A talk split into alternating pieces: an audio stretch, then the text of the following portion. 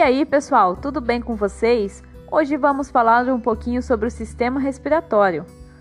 Bom, o sistema respiratório humano é composto por um par de pulmões e pelas vias respiratórias, que são uma série de canais por onde o ar passa.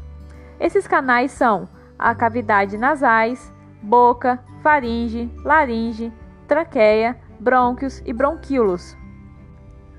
Quando respiramos, o ar penetra em nossas narinas e vai para as cavidades nasais.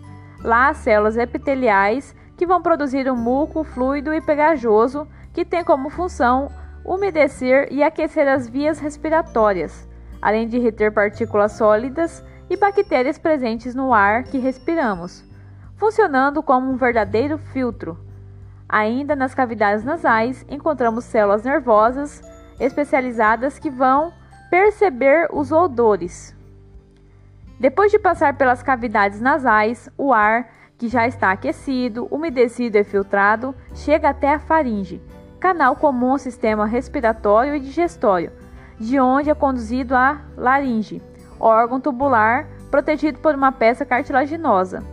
Logo na entrada da laringe, encontramos uma pequena estrutura conhecida como epiglote, que funciona como uma válvula fechando-se quando engolimos, impedindo que a substância engolida penetre nas vias respiratórias, causando um possível engasgamento.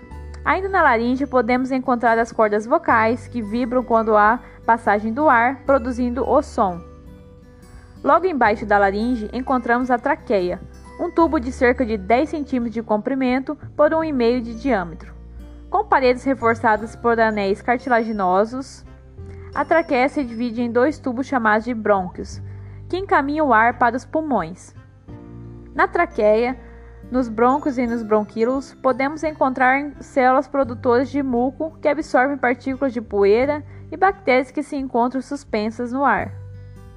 Todas essas impurezas são varridas através de movimentação dos cílios para a faringe, onde são engolidas, dirigidas e eliminadas.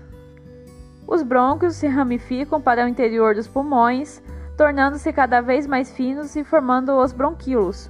Na extremidade de cada bronquíolo há pequenas bolsas chamadas de alvéolos pulmonares. Ocupando quase toda a caixa torácica, os pulmões têm aproximadamente 25 cm de altura e pesam em torno de 700 gramas cada. Possuem uma membrana chamada de pleura, que os reveste tanto interna quanto externamente e possui em seu interior mais ou menos 600 milhões de alvéolos pulmonares. Os alvéolos pulmonares são estruturas formadas por células achatadas recobertas por capilares sanguíneos. Nessas estruturas ocorre a hematose, processo onde o gás oxigênio presente nos alvéolos difunde-se para os capilares sanguíneos, penetrando nas hemácias.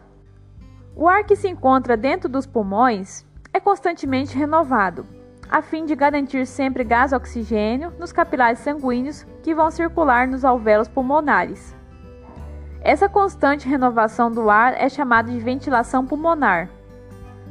Ela depende principalmente dos músculos intercostais e também do diafragma, músculo que separa a caixa torácica da cavidade abdominal. Quando os pulmões se enchem de ar, no processo chamado de inspiração, o diafragma e os músculos intercostais se contraem, sendo que o diafragma desce e as costelas sobem, a fim de aumentar o volume da caixa torácica, forçando a entrada do ar nos pulmões. Na saída de ar dos pulmões, chamada de expiração, o diafragma e os músculos intercostais se relaxam, levantando o diafragma e abaixando as costelas, reduzindo o volume da caixa torácica e forçando o ar a sair dos pulmões. Então, pessoal, é isso, um pouquinho sobre o sistema respiratório. Até breve!